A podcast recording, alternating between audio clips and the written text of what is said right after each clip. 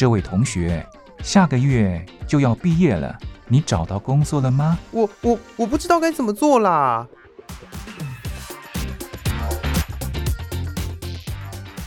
想找工作，却不知道该从何着手；想换跑道，却不知道自己能不能做得来。收听职业相谈所，让各行各业的前辈为你指点迷津。在职场上迷路的人啊，一起来寻找你的栖身之所吧！欢迎收听职业相谈所。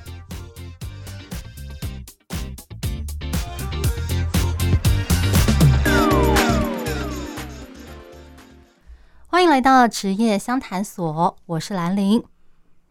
大家对大学校园生活有什么看法呢？你还记得你大学时期是怎么过的吗？哦、呃，对我来说。大学时期啊，是我第一次离家背井，在外面生活。虽然说一开始有点不太适应，但是习惯之后啊，就发现哦，那真的是我人生中最美好的一段日子。因为那段时期啊，真的是自由度非常高。从我早上几点起床，今天要穿什么衣服，到我要去上什么课，好，甚至我假日要去哪里，我都可以自由安排，真的是自由度非常高。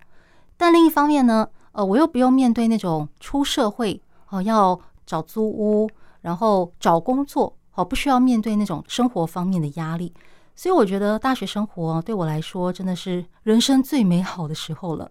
也因此，我在毕业之后，有的时候会梦到自己哦重回大学校园，但是要回大学哦，不是一件简单的事情，对，除非你辞掉工作，哦，回去当学生去读书。或者是读这个就职专班，好，再要不然就是你回大学去当教授、好讲师之类的，你才有可能回到大学校园。不过最近我发现哦，还有一个管道也可以让你回到学校，那就是去当舍监，也就是宿舍管理员。不过要怎么样才能成为宿舍管理员呢？哎，这就是一个问题了。所以今天我就邀请了在台湾国立大学担任舍监超过十年工作经验的。一位来宾来跟我们聊聊哦，他是怎么样成为一位大学社监的？那这位来宾是在国立大学担任社监长达十年的王老鬼。老鬼你好，你好，主持人你好。哎，老鬼，我听说你是在呃前一份工作退休之后啊，就去当了这个国立大学的社监。那我想问一下啊，就是你为什么会退休之后还想要找第二份工作啊？因为你知道很多人退休之后，他有自己的规划。好比说，他可能想要环游世界，想要跟呃家人多一点时间相处。那有的人可能想要去，好比说学画画啦，学唱歌啦，学跳舞啦，啊、或者是去乡下种花、种草、种田之类的。就是很多人有他自己退休之后想做的事情。对，那你为什么会想要再找一份工作？主持人讲的讲的非常好。刚才你所谓人生后半段梦想。我都有规划，但是等到我在我这个船运公司做的工作做那么久了的时候，啊，我突然想到我该变换工作了。刚刚好那时候我一个朋友，他哪天打电话来，他问说：“老鬼，你要不要到学校来参观一下？有一个有关有点像舍监工作的，在某大学，你要不要来参观一下？”我说：“好啊，好啊，我就跑去了。”就在因缘际会之下，我踏入这个行业，哦。是这样进进入这行业的，所以我说我有点像不能说出生之犊了，但是我也老了。我想说，至少我在原来公司我是个 officer 啊，我想说我在呃领导统一方面我应该可以的，所以我想说我好，我就从那边退休下来了，我就转到这个行业来，就这样子。哦，所以也就是说，你其实，在上一份工作的时候，你就想到一个新的职场。去看看，然后刚好有人介绍了这个参观的机会，你就想说，哎，这个工作环境好像还不错，可以来试试看。是的，这样子。哦，原来如此。那关于这个射监的部分呢，我查了一些资料，就是在台湾，如果你想要成为呃大学或者是高职的射监，好像有两种管道，一种就是考公职，就是公务员。然后你考上之后啊，他会把你分发到一些学校去当社监。然后另外一种管道是，有些学校他会自行在这个网络上征才找人。对，好像有这两种管道。那你是怎么进去的？哎，这个工作这个方面就说来话长。我们虽然是社监，但是我们应该是属于外包公司。那所有大学的某大学都等于说第一次，这个可能是教育部还是什么东西，它可能往上提升吧。他是希望找个某一个公司，他很多一个服务的 team，然后把那个社监的地位拉高啊，让同学和学校之间能够能够更好辅导的状状况。所以我们在要踏入这个社监工作之前，哦，他等于说应征。把我们应征到和带我们公带我们去每个大学走走，比如说北部大学、南部大学和中部大学，我们都去看过、去参观过，他们社监做什么事情。回来以后，公司就培育我们了，有一个经理啊，经理带带领我们，带组长带领我们，成为一个那个呃服务的 team。然后，并不是说每像某某大学、每间大学，它都是一个大楼啊。呃，宿舍的一个大楼，某个宿舍，某个宿舍，五个宿舍可能有五个舍间，就叫做呃栋公栋婆吧，他们有时候这样称呼这样。但我们不是，我们是在，比如说是在我们我们有十栋十十个十个大楼，哦，有女生三栋，男生宿舍七栋，那我们就在我们在男生宿舍这靠最近的中间，我们做出一个服务的办公室，我们上班是穿西装的。嗯，啊，上班穿西装。后来因为可能是我们有同事反映的，穿西装实在是很累很热。我们那是有有冷气，但是很很麻烦，所以我们穿穿穿着我们还是穿着西服打领带的。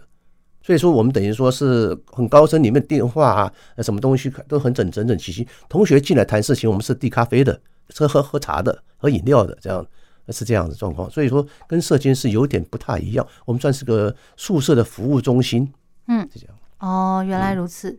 哦，不过在进入这个宿舍服务中心之前，呃，刚刚讲的这个外包公司，他们在找你们去担任这样的职务的时候，他有没有给你们，好比说面试，或是说你们可能要先递个履历表，他要了解一下你那个之前的一些相关背景，然后才决定说他们要不要雇佣你之类的，有这样的一个程序吗？哦，这个有哦，而且很严格。因为我们服务的是国立大学，嗯，那国立大学他他住宿舍有一一一批外国人，嗯，哦，那时候我记得我们国家还有跟外外面大学有有交流，嗯，就很多外国人。那本身我们自己我们学历必须是我们要有大学学历，嗯，哦，这是一个。第二个我们要会基本的外语，嗯，英语，嗯，或广东话，你一定要会某些语文啊。有经过台北公司会下来，他南部或总经理会下来面试。哦，呃，有面试的话，那是我们很紧张的时候。嗯，呃，到结果还好，我也被招招中了，就这样。嗯，哦，所以要语言方面的长才啊，学历方面的长才，了解。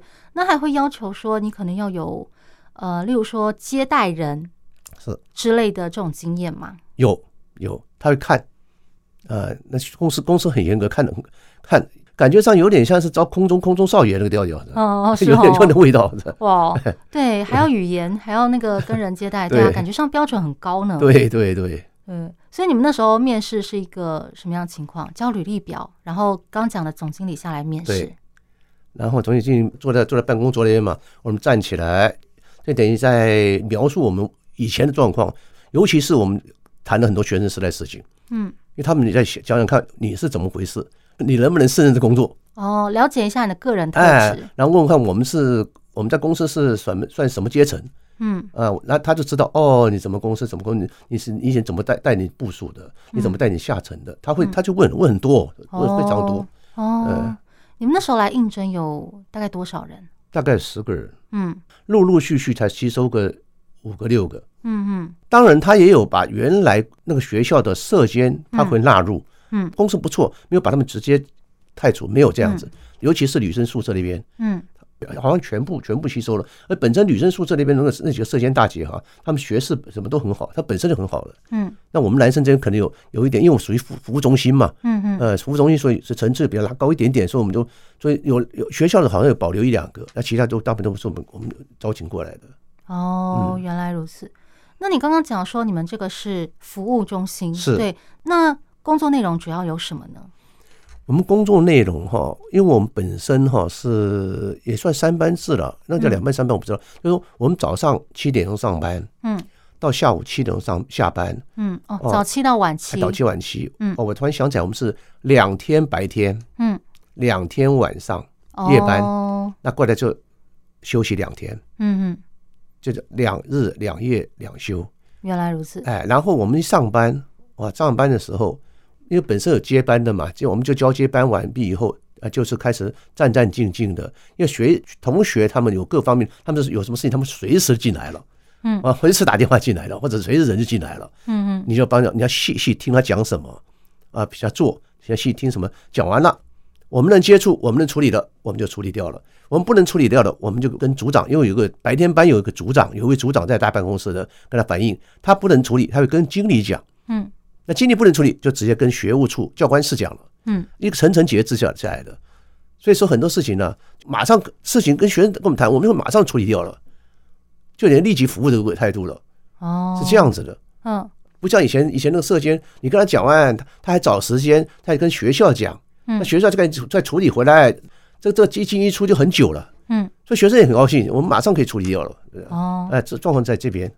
那学生通常会因为什么事情来找你们呢？嗯，林林总总什么都会有。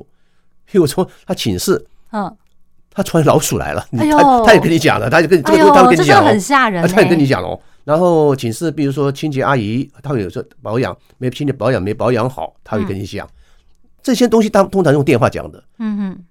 电话讲，我们收到这指令的时候，我们会马上打电脑存入电脑哦。我们不是说讲讲讲算了，我们打入电脑。哦，刚开始电脑不够的，我们用写的，写坏进入电脑时代，我们就打电脑，我们会管制住的。嗯，哦，交接班的管制，所以一个事情哈，第二天没办好，我们的组长经理就会来来来来来来看了，就叫怎么回事啊？嗯，变成我们会有有压力，我们会直接去做很多事情。嗯，一环扣一环的，我们不会把事情搁很几天，不会。嗯，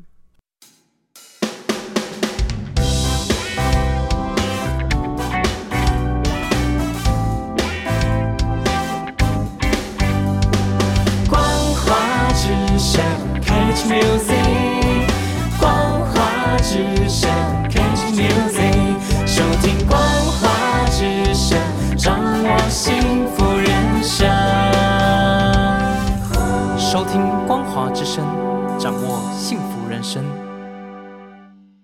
是说，呃，有时候学生跟家长之间的这个跨校外的沟通也会透过你们哈，就是可能呃新生刚入学啦，然后有些爸妈就很想说啊，孩子在那个宿舍习不习惯啊？一切都安好吗？那个晚上有没有好好的待在宿舍，不要外面乱跑啊 之类的，也会透过你们联络。有有有这方面，而且很多。刚开始哈，家长可能。一次两次，他就很，就等于说很相信我们了。嗯，哦，我们也会把他家长来的电话号码记起来。那他们有记我号码，哎，有什么事我们沟沟通。这你说三个点都在一条线上了。有时候比如说，呃，同学妈妈打如果把打电话来说怎么样怎么样啊，我好，我们帮文姐联联系。那同学不在的时候，我们会去贴条子贴在他门口。我们是尽量不进房间里面去了，贴条子贴在门口，或请他同事同学转达。嗯，所以很多事情就就这样处理掉了。所以家长都很高兴那时候。哦，原来如此。好，那除了处理学生的事情，然后可能也替学生跟那个校方反映一些事情之外，你们好像还有一些就是行政或是说呃宿舍修缮方面的事情要处理，是不是？有这个工作哈，我们那个我再跟主持人报告一下好了。我们当初个 team 哈是整个 team 进来，嗯，我们包括了。呃，宿舍管理员，嗯哼，啊，还包括那个水电服务管理员，就工作部门，就包括这个督导部门和工作部门，嗯，哦，都分得很清楚的。所以说，假如说学生有什么地方，比如说寝室里面的话，嗯，他比如说桌子、椅子啊，或者是床啊，或或被套啊什么的有问题的时候，他会打电话反映给我们知道，嗯，那晚上回到宿舍，他洗澡没有热水，也是打电给打电话给我们，嗯，那比如说水龙头坏了。或厕所什么马桶盖什么坏的，他会打电话给我们。嗯，那我们就会分门别类，有关我们的，我们都吸收掉了，我们就会开始执行；有关工程方面，我们立刻写工程请求单。哦，请求单写完，我们我们第二天，因为晚上通常水电人员他会有有一个值有有一个值班的，他但他值班他不是负责平常，他只负责紧急状况，比如说缺电怎么或者怎么有任何工作方面他紧急状况他做，一般他只能留到那边啊待命。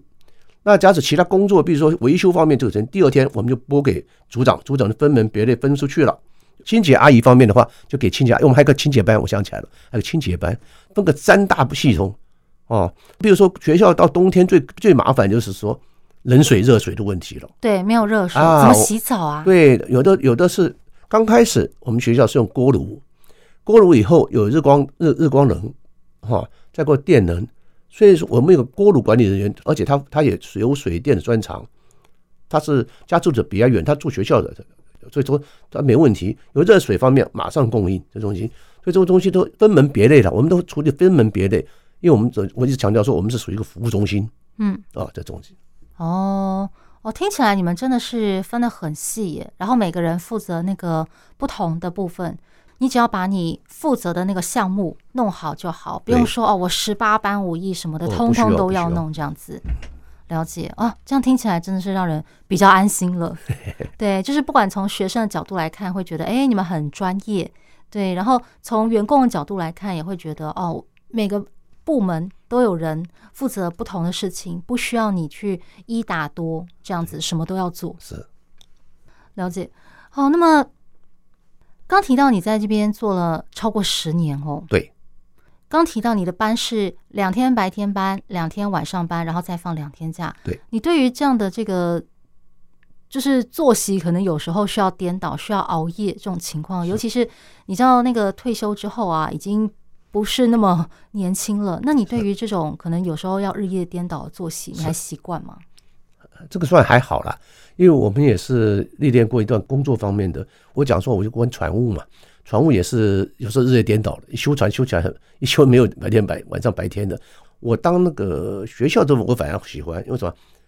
因为我们不是说只有一两个，我们是有大概我们那个那个管理员里面将近有六到八个人，嗯，所以我们算排班，但是我们排班，我们有什么事情，我们可以请同事帮我们代班，嗯，啊，代班以后我们就把钱给他嘛，对不对？嗯，然后。他他有一种是给钱，一种还班的这种班的方式，他也很愿意。我们几个同事里面有几个也是退休人员，嗯，所以在呃把这个当当家看，说愉快快的。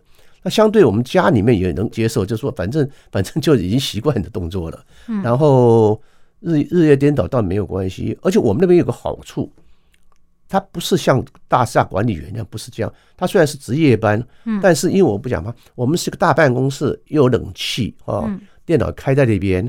那你电脑你可以看，你可以上网看东西，学校不会管你，只要把事情处理好了，对不对？他不会管。第二个就是说，你可以闭着眼睛打盹，嗯，灯是大开大大的，对不对？外面窗户也是开大大，让外面的人可以看到里面，里面可以看到外面的，对不对？嗯，所以你你你坐那边，你打打个小小打个盹，也不会有人管你。哦，而且学学生晚上他们都在在看书，没事他就睡觉了，他也不会来打扰你，就这样而已。所以很多事情呢，就是说我们的这方面的压力倒是没有什么压力。嗯，哦，没有什么压力，所以我说我们晚上班还可能还比白天班还好一点。嗯，夜间人静的时候，我们的学校也很好，它有山有水的。嗯，有时候我们自己外面哦，我们还强调一，我还强调一点，我们那个学校的宿舍哈，男生宿舍、女生宿舍楼层是一样的。嗯，但我们还在山顶的。嗯，骑摩托车大概要三分钟到五分钟。嗯，五年前我们在外包公司的时候，嗯，我们是要服务中心要两边管的。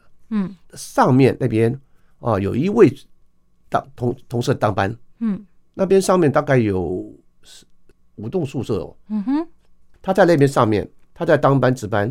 那有时候服务中心晚上有一个是当班的，一个是吃机动性的，嗯，那机动性的同事他就哎，每隔十半个小时一个小时，他就骑着摩托车跑到上面去，哦，去跟上面同事聊聊天。问他有什么事情需要帮忙协助，那顺便拿个警棍什么就就在巡视了，就等于巡视了。嗯嗯，巡视完啊，再打个卡，再跟他谈一下，要叫下来。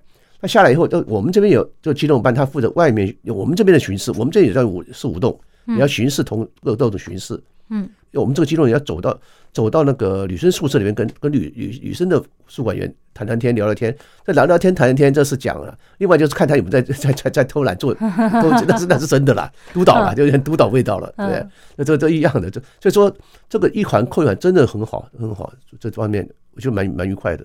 嗯，确实是哎，就是虽然说工时看起来好像挺长，早期到晚期十二个小时，但其实他不是一直在忙，他是有一些休息时间的。当你事情都忙完之后，你可以自主休息一下。是，而且这个同事跟同事之间，你们也可以透过这个啊、呃、交接，或是说巡逻的机会，哦，看一下你这边怎么样啊，有没有什么情况？感觉上你们同事之间关系应该很不错哦。非常好，同事之间相处得非常好。因为我们刚才讲，我我们本来是骑骑机车或者开车上去逛的，到最后，反正当激动的，他就是晚上跑走走在到处走来走去嘛。嗯，干脆我们也不骑车了，也不走开车了，我们走路，拿个警棍走路。嗯，走山走山路走下来，因为那海景啊，那山景非常漂亮的。嗯，我那个学校很很很漂亮，有山有水的，很漂亮的。所以就走上去休息一下，可能就在上面休息半小时。我们现在休息聊天聊一个小时了。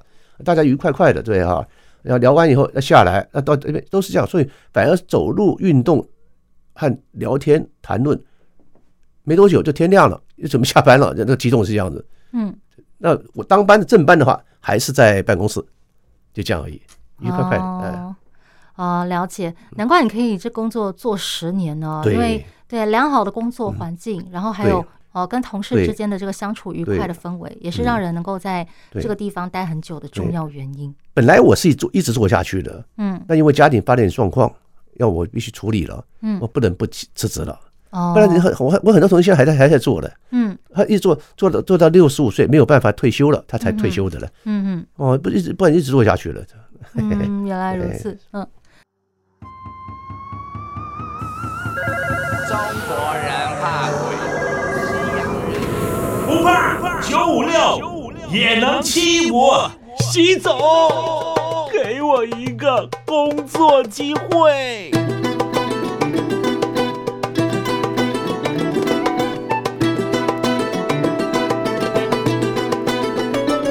中国有条旅行线，妥妥的说明着经济荣枯、人口流向。这条线叫做黑河腾冲线。从东北的黑河市画一条往中国西南方的直线，我们停在云南省的腾冲市。这条线把中国分成东北和西南，一百多年来的中国梦大抵偏向海的那一头。改革开放后，这条线划过的省份有黑龙江、吉林、内蒙古、山西、陕西、甘肃、宁夏、四川、云南九个省份，再加上旁边的辽宁、河北、青海、重庆这一大块，都是中国贫困人口的集聚带。这四十年，多少农民工奔向东南大城市，挣得好几桶金，衣锦还乡。吃完年夜饭，又像候鸟一般往东南飞。哎，找了一下工作不好找啊！到现在八月了，还是没有找到合适的工作。二零二三年，今年不一样了。我们采访了一百七十三位劳动者，希望透过他们的反馈，引动您对求职的想法。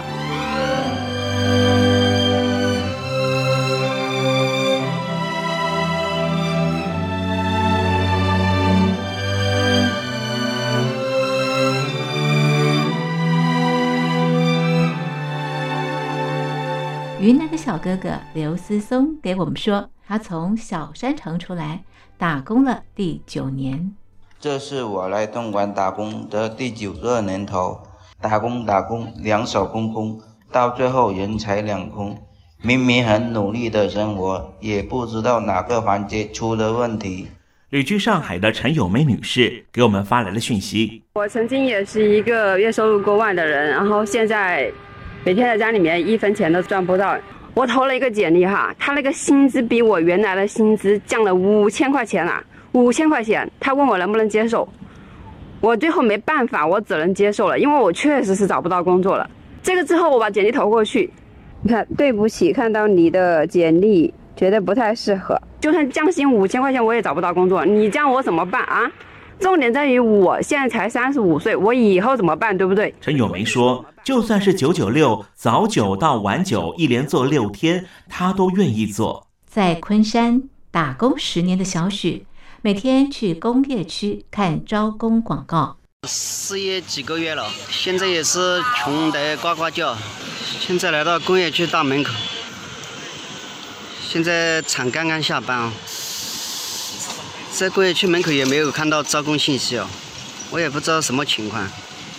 这么大的一个工业区，兄弟们，看对面墙上贴了好多工厂出租哦，意味着这些工厂好像已经是倒闭了。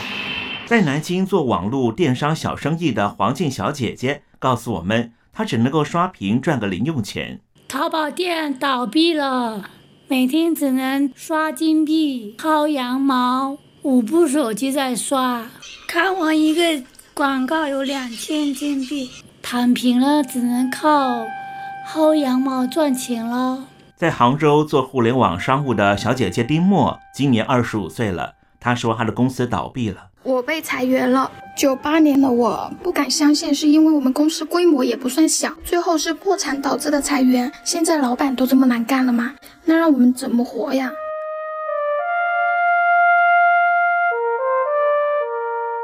清华大学毕业后的胡学义。工作不到一年就被裁员了。嗯，我呢是二零二二年从清华毕业的，然后我从清华毕业了之后，我在北京找了一家互联网公司上班，然后今年上半年的时候我被裁员了。其实我们这次裁员应该来说算是一次无差别的攻击，就是不光我被裁了，我们整个 team，我们整个组都被裁了，而且不光我们整个组，我们整个公司。应该有很多很多很多的人都被裁了，就是真的是一次无差。也在北京找职缺的小姐姐刘自曼，十三个月找不到工作。她告诉我们，学历到底有什么用？我当时二幺幺本科毕业，我以为我来北京就可以很优秀，就什么样的公司我都能进。然后是三个月没有找到工作，所以那个时候让我明白了几个道理：第一是创业绝对比打工赚钱；第二是别把学历太当回事儿。有牌的会计师周高轩。履历漂亮，经历丰富又如何？作为一名英国特许注册会计师和注册内审师被裁员了。之前呢，我曾经在一家国内很知名的汽车制造企业工作过，啊，也在一家这个很大的出行平台工作过。在这个大学刚毕业回国的时候呢，呃，在外企工作，啊，曾经在西门子啊、啊路透社啊都工作过。嗯、呃，所以呢，我是既有外企经验，也有制造业经验，还有互联网经验，啊、算是在这个圈子里也算是有些名气吧。但是我仍然面临着失业与找工作的困境。李坤峰跟我们说，七一五，每天做十五小时，连做七天，只要老板请他，他也愿意接受。英雄不怕出身低。据说有超过二十一万的本科生和七万名研究生都在从事外卖服务工作。老家在甘肃的小姐姐赵丹红告诉我们，现在要当外卖骑手都很困难。广州的外卖员居然都招满了，你还在想着 三十五岁要是失业了，买辆电瓶车就能去做骑手了？没想到现在做骑手都要托关系了，因为人太多了。钟向阳也是985高校毕业，当美团外卖骑手刚满一年。他说：“单子越来越少，没有什么人愿意来商场消费了，因为现在都消费降级了。就是我们送外卖的话，是能明显感受到，现在他们点的外卖是越来越便宜了，都是点那种满减金额特别大的那种。因为特斯拉降价，引爆了中国车市砍价抢市场，杀到没有利润。卖酒卖了十五年的王富说：同行之间的战争，为了抢客人，连利润都可以不要了。”在我们这边有一款啤酒已经被同行给卖烂了。现在我们进这款啤酒，哪怕是比进价贵一毛钱，都没有人要，都卖不出去，只能按进价卖，进价多少卖多少，没有一点利润。为了刺激消费，拦腰折价再对半砍。俗话说得好，杀童生意有人做，赔钱生意没人做。没有利润意味着老板也没有钱付薪水，只能够解雇员工。甚至宣布公司倒闭，民营企业没路走，考公务员的路也不会顺。正在准备考公务员的林亮先生忧心地跟我们说，很多地方的公务员薪水都不断降薪。江苏公务员降了百分之十五，福建公务员降了百分之二十，浙江的公务员啊降了百分之二十五，就连北上广深这些一线城市啊，也没能扛住压力。地方政府主要收入来源是土地出让。近几年房地产萧条，土地出让很少，造成地方政府收入很低。人要生活就要动，人要消费就得挣钱。中国失业率到底有多严重？连国家统计局都放弃公布了。北京大学副教授张丹丹七月份公布了研究资料，青年人失业率高达了百分之四十六点五。这篇研究结果立刻被下架封存。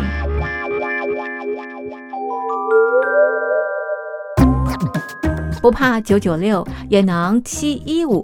习总，请给我一个工作机会。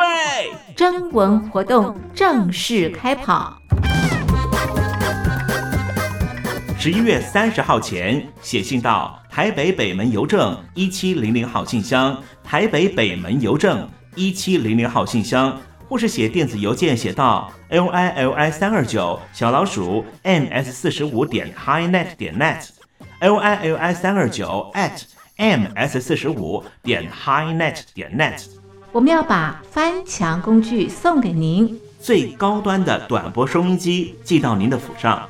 写信写给东山林嘉玲，不怕九九六也能七一五。习总，请给我一个工作机会。十一月三十日前写信到台北北门邮政一千七百号信箱，台北北门邮政一千七百号信箱，或是写电子邮件到 lily 三二九 at ms 四五点 highnet 点 net，l i l i 三二九 at ms 四五点 highnet 点 net。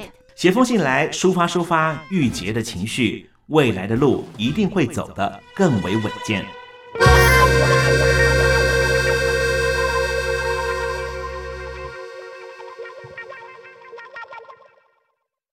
你在这边待了十年，应该有发生过一些让你印象深刻的事情吧？可不可以举几个例子？哦，印象最深刻的话，哈，嗯嗯，好，我讲一点。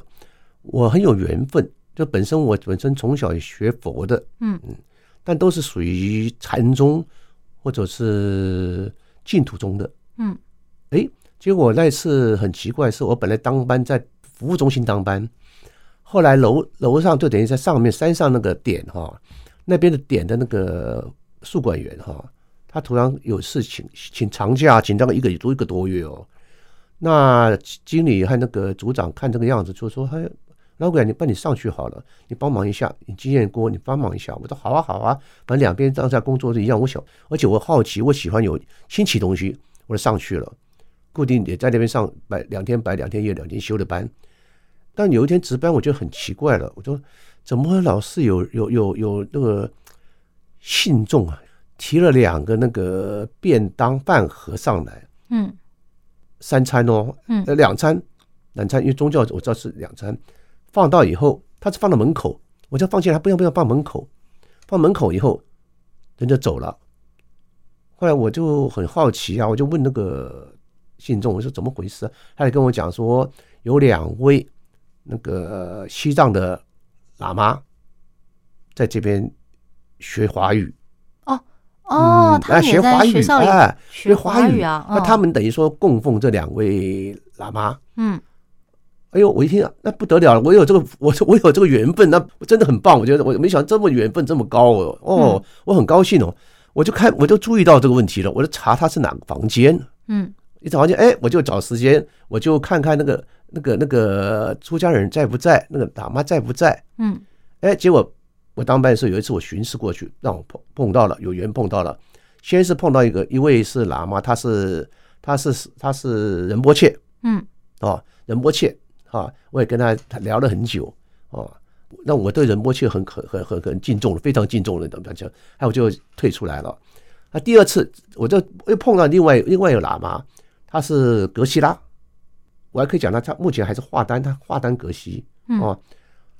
那仁波切呢？我仁波切我到现在没有联络，到华丹格西我到现在还有每天都用赖跟他连喊早安晚安的来，他也跟我说我们不习惯叫师傅师师傅的。嗯，他就说你称我师兄就好了。嗯，他每次就跟我说王师兄，王师兄。嗯，那我这这真，他说是师兄师兄。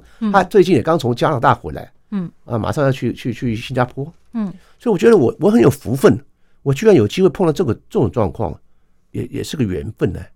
不然我根本碰不到的。是，这是我最最最最想最重的一件事情。这个是宗教方面，也算有个心灵方面。对，真的是让人惊讶哎。嗯，对。现在知道说那个学校里有外籍学生，哎、学生外籍学生，对，我知道可能那个欧美来的，嗯、世界各国来的，嗯、但是也没想到居然连来自西藏的喇嘛都有，就觉得哇，真的是 很惊讶。对，但仔细想想啊、呃，也可以理解啦，因为台湾对于宗教本来就是很宽容、很开放的。是，像在台湾，除了基本的佛教、道教之外，也有很多信天主教啦、基督教的人，有很多教会。那在很多地方也有建那个清真寺，是。对，因为台湾有很多的这个呃外籍的劳工，有来自印尼的啦、越南的啦，然后很多国家东南亚的劳工，那他们有些信那个回教的，他们就会到清真寺去做礼拜。是。对，在台湾就是比较没有那种宗教冲突的问题，我们很多宗教病例，所以这样想想，你说。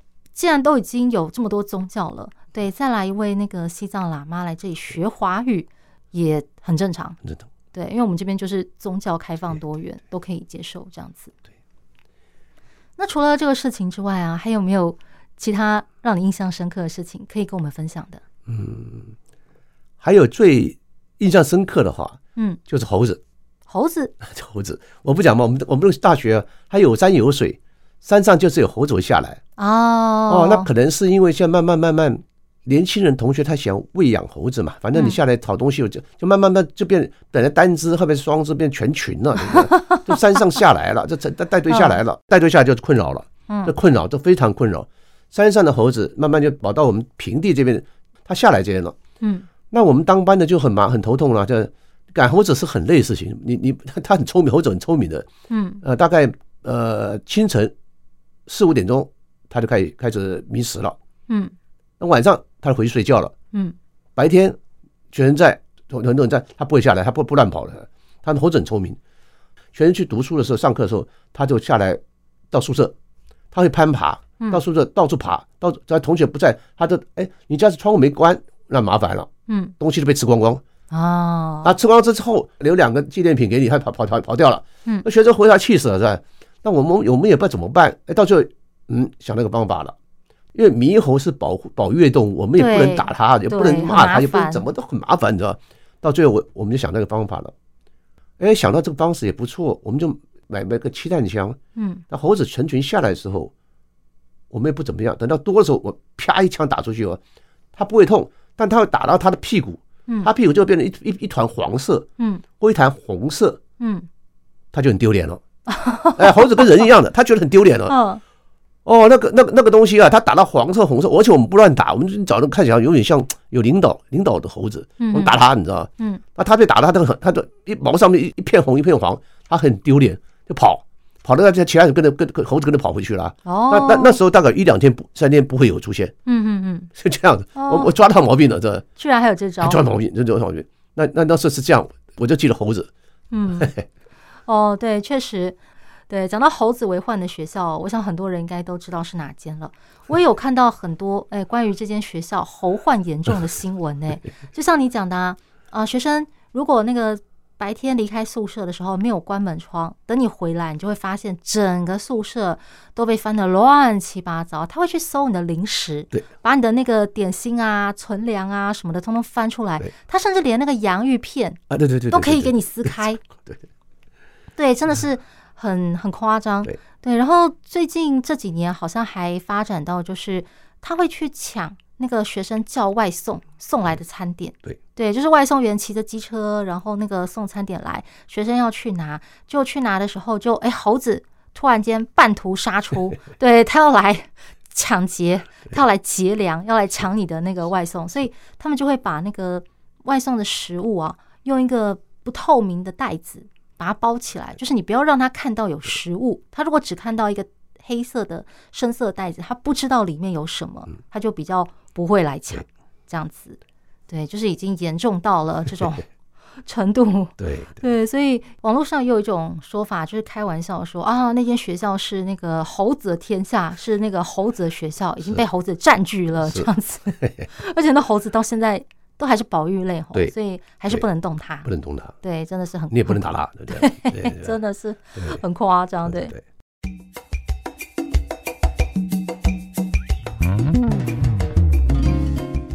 碍于时间的关系，今天的职业相谈所就先进行到这边。今天我们听老鬼谈到他是怎么找到退休之后的第二份工作，成为一位社监。这个新工作的内容有哪些？还有这份工作带给他的一些美好的回忆，包括一个让他惊喜的缘分。下个礼拜我们要来继续聊的是社监这份工作，除了行政文书之外，有很多跟学生相处交流的机会。那要怎么样才能够在维护宿舍秩序跟回应学生的需求之间取得一个平衡点？还有什么样的人适合来做社监这个工作呢？向往大学校园单纯工作环境的你，或者是正在寻找事业第二春的人，千万不要错过下一集哦。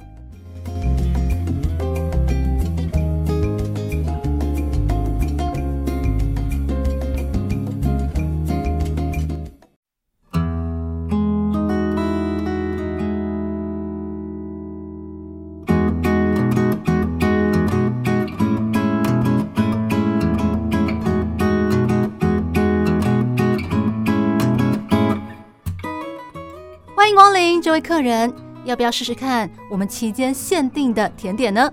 哦，期间限定的啊？对，这是老板为了特殊节日做的，每一次的口味都不一样，只有现在才有卖哦。要不要试试看呢？好啊，那给我来一份吧。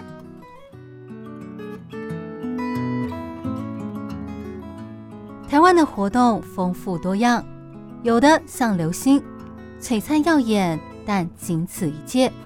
有的像月亮，年年都办，但主题不同。每场活动、每次内容、每段相遇都是期间限定。欢迎收听期间限定版台湾。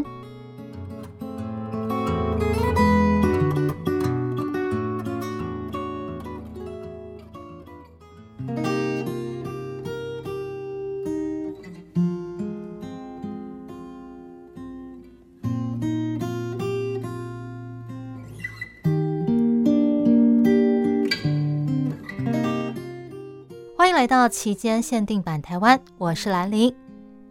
现在时间来到十一月，已经入秋了。我说到秋天，就会让人想到红色的枫叶。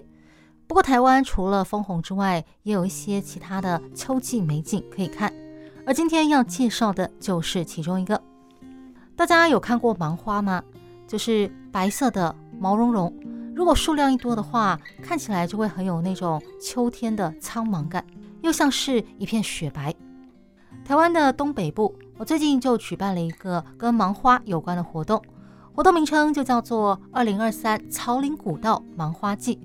它的举办时间是从十一月四号到十一月二十六号，地点就在草岭古道的沿线，以及福隆游客中心到大里游客中心以及周边的地区。这个草岭古道是什么地方呢？根据资料。在清朝末年到日据时代初期，台湾有一条淡蓝古道，它是从淡水厅到噶玛兰厅，也就是现在的台北到基隆到宜兰这一带山区的主要道路。之后，随着铁路、公路逐渐开通，大家都搭乘大众运输，就渐渐的没有人再走这一条山间古道了。目前，淡蓝古道的北路段只剩下三条古道。分别是三貂岭金字碑古道、草岭古道，还有龙岭古道。而举办活动的这一条草岭古道是三条古道中最有名的。虽然说现在已经没有人利用它往来北部跟东部了，不过还是有很多登山健行者喜欢走这条路。台湾的交通部观光署东北角以及宜兰海岸国家风景区管理处，从二零零二年开始。每年定期都会在草林古道举办芒花季，然后就会吸引众多游客前来欣赏芒花。东北角管理处的处长马慧达说：“草林古道一向是东北角的热门步道景点，而今年迈入第二十二年，希望透过这一系列活动来推广东北角的观光旅游。那么，今年的活动内容有哪些呢？首先，他有在大理游客中心安排一个导览解说，由专人来跟大家介绍草林古道的历史故事，还有周边地景以及芒花的生态。那除了可以让你在这里尽情的欣赏芒花、拍照拍到过瘾，把这些美照上传 IG、脸书之外，其他还有一些跟芒花有关的小活动，好比说像是芒里有闲手作 DIY，教你做芒花染的筷子套、蜜饯、茶枕扩印等等。而到了假日，同样在大理游客中心前，还会有忙里有闲小市集，贩售各式各样的文创商品。让你可以买一个回家做纪念。除了这些活动之外，还有一个活动哦，我自己也很感兴趣，那就是扩印虎字碑。这个虎字碑，据说是清朝官员留下来的古迹，而当地的民众都称这个字是一字笔，也就是一笔画成的。据说它直的看像是一只站立的老虎，横的看像是一只奔跑的老虎。据说可以用来镇风、镇邪、镇宅消灾。如果把这个扩印下来的字挂在鸡寮猪舍，还可以避免鸡和猪只染瘟疫；而挂在床头还可以训妻，泡水洗澡还能够治疗皮肤病。哦，总之就是有很多神奇的功用。我不晓得这些功效是不是真的，但是扩印虎字碑在当地确实是一个很受欢迎的活动，因为它是受到管制的，而不是说大家自己拿了印泥就可以随便扩印。只有在特殊场合下才可以拓印这个字碑，所以说这个拓印下来的字碑可是很稀有的哦。另外，在活动期间，附近香火鼎盛的大理天公庙也会免费提供平安粥，让旅客补充体力又能够保平安。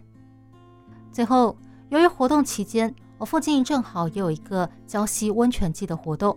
所以，当地政府也结合这个温泉季，推出了赏芒花、泡热汤的多元优惠方案，可以让你惜家带眷的在那里待上一整天。有兴趣的人可以上他们的官网搜寻详细的资料哦。那今天的期间限定台湾就为大家介绍到这里，我是兰陵，那我们下一集再见喽，拜拜。